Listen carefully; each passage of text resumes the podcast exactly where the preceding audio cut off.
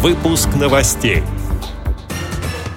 В российских школах появится должность помощника учителя для работы с детьми-инвалидами. Адыгейских активистов ВОЗ беспокоит судьба муниципального помещения.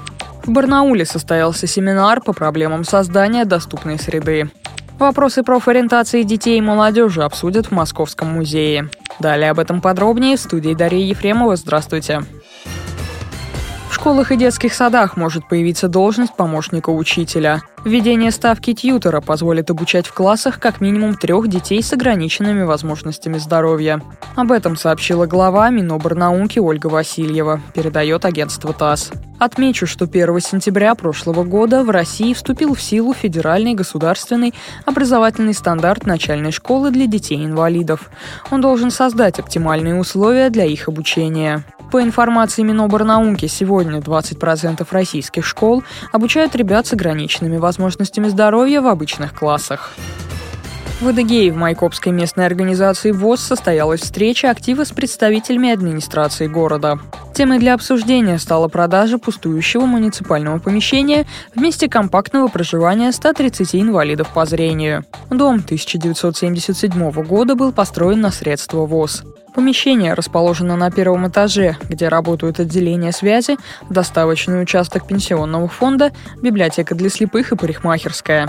Как сообщил Радио ВОЗ, председатель местной организации ВОЗ Майкопа Алексей Хлопов, незрячие люди опасаются, что в указанном помещении могут открыть кафе или фитнес-клуб.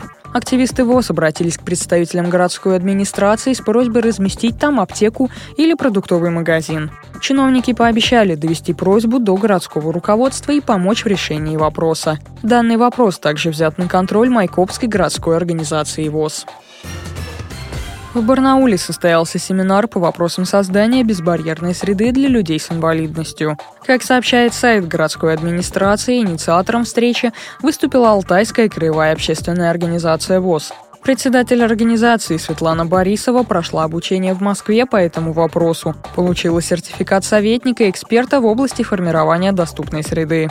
На семинаре она поделилась с коллегами полученными знаниями о том, какие требования установлены в существующем законодательстве и как могут участвовать в адаптации социальных объектов сами люди.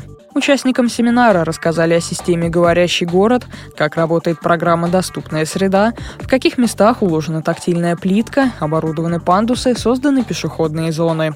На семинаре также говорили о правилах и нормах, закрепленных Международной конвенции о правах инвалидов, ратифицированной в России.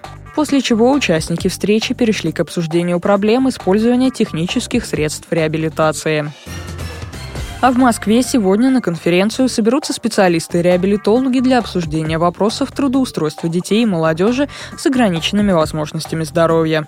Встреча пройдет в Музее занимательных наук «Экспериментаниум». В программе знакомство с проектом «Доступная наука» и выступления представителей различных фондов и организаций – они поделятся опытом в вопросах адаптации среды, трудоустройства и творчества. В частности, специалисты расскажут о работе людей с инвалидностью в музее Царицына, а также поделятся опытом участия незрячих детей в спектаклях и расскажут, как развивать в малышах навыки самостоятельности.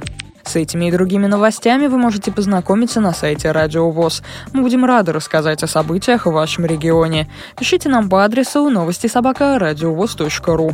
Всего доброго и до встречи.